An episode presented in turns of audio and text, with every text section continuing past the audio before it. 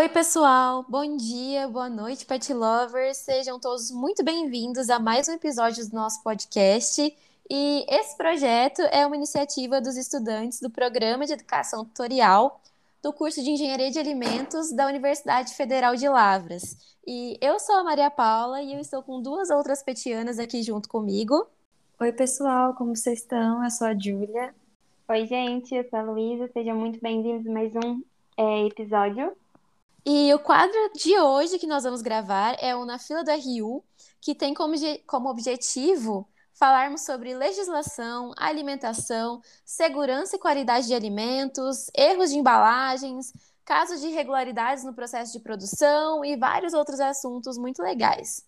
E hoje iremos falar sobre um tipo de processamento de alimentos que não é muito conhecido por muitas pessoas, que é a irradiação. E aí, estão ansiosos para esse bate-papo? Então, bora lá e roda a vinheta. Gente, esqueci minha carteirinha. Você tem crédito na carteirinha, né? Espero que hoje seja suco laranja. É o mais gostoso. É cubos bovinos hoje? Ué, mas lá no aplicativo tava falando que ia ser espetinho. Oxi. Bom, gente, então vamos falar sobre esse processo. Eu acho que acredito que muitas pessoas não conheçam. Mas o que é a irradiação, então? Ela é, a irradiação de alimentos é uma técnica que é utilizada pelas indústrias que, é, em determinados alimentos, né, que vai expor os alimentos a uma radiação ionizante de maneira controlada e por um, um tempo adequado também. Ele é um processo realizado em alimentos já embalados ou não, e ele vai ter a finalidade de combater a ação maléfica de microrganismos, sendo que em alguns casos ele também retarda o amadurecimento de vegetais, frutas e legumes, tá? E esses, os alimentos embalados a granel, eles também podem passar por esse processo e vai ter como finalidade a inibição de brotamento, que pode acontecer nesses alimentos. E também tem a eliminação de microrganismos patogênicos, desinfecção de grãos, redução da carga microbiana e diversos outros é, fatores que esse processo vai inibir dentro desses alimentos a granel. E aí, gente, como que é feito esse processo, né? A irradiação de alimentos, ela consiste, como a Lu falou, na exposição do alimento, seja ele de origem vegetal ou animal, à radiação ionizante. Essa radiação ela pode ser tanto vinda de uma máquina de feixes de elétrons ou de fontes radioativas. A radiação ionizante ela é responsável pelo processo de ionização, tornando os íons positivos e possuem uma energia suficiente para ionizar átomos e moléculas. Na irradiação de alimentos, né, pode ser aplicado também cinco tipos diferentes de radiação, sendo esses tipos aí alfa, beta, gama, raio-x e nêutrons.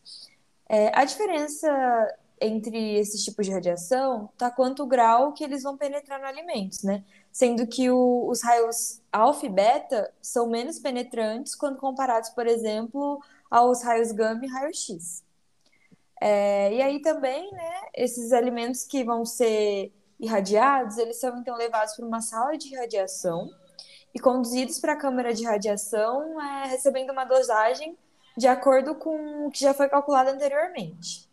É, e aí é muito utilizado aí o radioisótopo cobalto-60.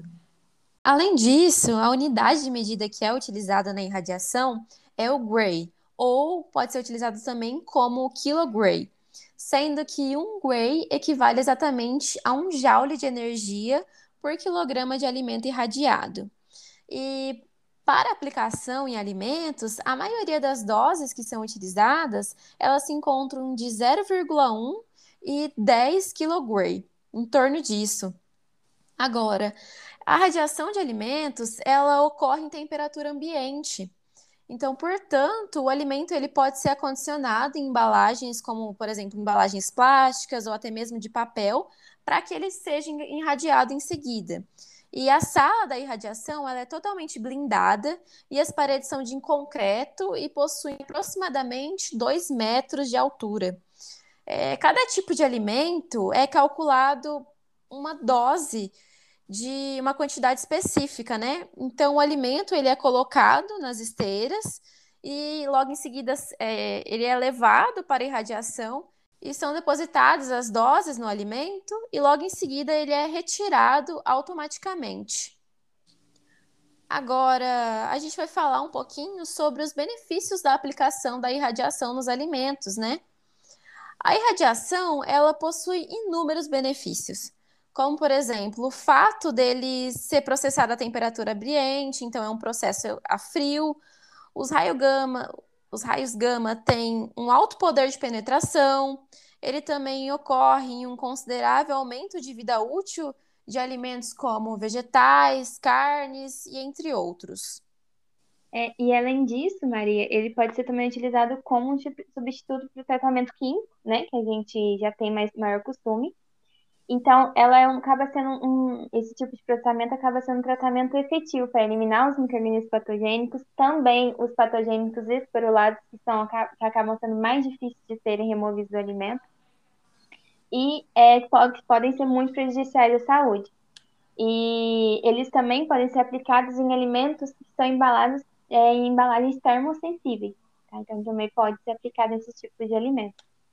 E, a, a, além disso, é, em doses comerciais, a, a irradiação não causa dano à qualidade nutricional do alimento. Então, ele pode ser aplicado e não vai causar nenhuma diferença na qualidade, na característica nutricional do alimento, né? Em doses específicas, calculadas de acordo com é, todo o alimento, a quantidade de alimento.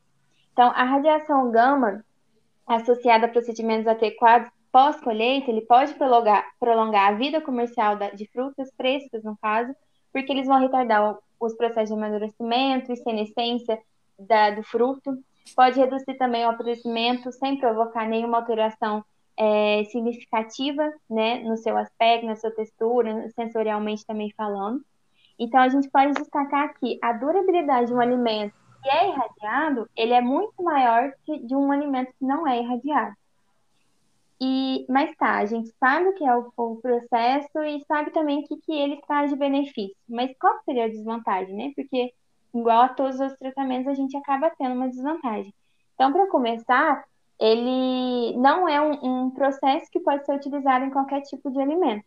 É, então, ele não pode ser aplicado em produtos com alto teor de gordura, por exemplo, porque ele acaba intensificando um sabor desagradável ao alimento, que é aquele sabor de, de rancificação, né? Além disso, Lu, também é, esse processo ele vai estar causando algumas, alguns tipos de perda nutricional, né? É, por exemplo, a perda de vitaminas. Só que é importante ressaltar que essa perda, ela é bem similar causada por outros métodos de conservação, né, como pasteurização e congelamento. A gente tem que sempre lembrar que qualquer, todas as formas de processamento, né, vão estar diminuindo aí a disponibilidade de algum tipo de nutriente. Além disso, também tem o alto custo, porque os equipamentos usados são muito caros. E também, como a Maria já explicou para a gente, ele demanda uma infraestrutura específica. E também o manipulador ali né, do processo tem que ser treinado para isso. Outro tipo de problema também é o problema aí ligado ao meio ambiente, né? Porque a radiação ionizante é, vai estar aí gerando alguns rejeitos radioativos é, que são decorrentes do processo mesmo, né? E eles têm que ser destinados adequadamente. E aí um ponto também que é bem polêmico, assim, né, que é a resistência do consumidor. Porque geralmente quando a gente fala aí sobre irradiação em alimentos, a primeira reação que o consumidor tem é, é de desconfiança, né? Tanto devido à desinformação que tem sobre esse tipo de processamento, quanto também aos preconceitos que estão aí já associados é, à tecnologia nuclear, né? E agora que a gente explicou os prós e contras, vamos explicar um pouquinho sobre qual é a aplicação da irradiação nos alimentos. Então, em doses baixas, a irradiação ela pode ser aplicada em alimentos como batata, cebola, alho, para evitar a germinação desses, né? E também ele pode ser aplicado em grãos como legumes, frutas secas, carnes para desinfecção de pragas e parasitas Ele também pode ser utilizado para retardar o amadurecimento de frutas e vegetais e também ele pode auxiliar na carga microbiana de alimentos como peixe fresco e morangos que deterioram bem facilmente e essa tecnologia pode retardar essa deterioração. É, e pensando nesse, nesse ponto de deterioração, né, por micro-organismos, quando a gente utiliza doses médias, ele também vai ter esse objetivo, né, de atuar eliminando os micro-organismos que são patogênicos e alimentos como frutos do mar, carne de frango. Além disso, ele, como a gente já disse também anteriormente, ele vai melhorar as características tecnológicas é, do alimento, como no caso, é, alguns estudos apontam como aumento do rendimento do suco de uva, por exemplo, ou uma redução no tempo de cocção de vegetais desidratados. E também, quando ele é aplicado em doses mais altas, né, ele vai estar atuando na descontaminação de ingredientes e aditivos alimentares, como preparações enzimáticas e algumas especiarias também. É, além disso, ele também vai ser aplicado aí em altas doses para carnes de frango e vaca e frutos do mar, é, com o intuito aí de promover a esterilização comercial. E aí, né, eu acho que é importante ressaltar que geralmente a maior preocupação do consumidor é saber se, se, se o alimento ele vai se tornar radioativo, né, quando passa pelo processo de radiação. Mas isso não acontece é, da mesma forma que quando a gente faz, por exemplo, um exame de raio-x, a gente não fica radioativo, né? E aí, meninas, o que, que vocês acham é, sobre esse processo? Se ele é bom, se ele é ruim? Eu acho que é uma tecnologia que veio aí para aprimorar para ajudar a gente em certos alimentos e em doses permitidas ela traz vantagens, como a gente já viu aí que pode ser aplicada em diversos alimentos para evitar a germinação, por exemplo, da cebola, para prolongar a qualidade de vida do morango. Então é uma boa tecnologia e pode ser estudada e aprimorada cada vez mais com o tempo. Eu também concordo com vocês. É, acho que tudo que a gente vem estudando no decorrer também da faculdade é, sobre esse tipo de processamento, a gente vê que o desenvolvimento vem sendo cada vez maior e mostrando em vários estudos que esse processamento é sim seguro, né, quando é aplicado em doses corretas, em, de forma correta, né. Então, ele, ele não vai tornar um alimento irradiado, ele não vai ter doses suficientes para fazer isso. Então, eu acho que essa resistência que o consumidor tem, eu acho que não precisa ter, né? Porque realmente ele não traz malefício para o consumidor, para o alimento, ele vem a, a, trazer só benefício, né? E pode ser empregado em muitas coisas, e muitos estudos ainda apontam é, diversas outras aplicações, né, que vêm sendo desenvolvidas cada vez mais. Então, acho que a gente tem que abrir a mente é, e tentar pensar o que, que isso pode trazer de benefício. E eu acho que a gente tem que tentar procurar estudar mais sobre isso e consumir sim, né, esses alimentos. Então, pessoal, esse foi o nosso episódio de hoje. Esperamos que vocês tenham gostado e contem pra gente aí o que vocês acharam, entrem em contato conosco. E é super fácil. As nossas é, redes sociais são Primeiramente, claro, né? Siga a gente aqui no Spotify, no nosso podcast, baixe ele para você ouvir offline a hora que você quiser.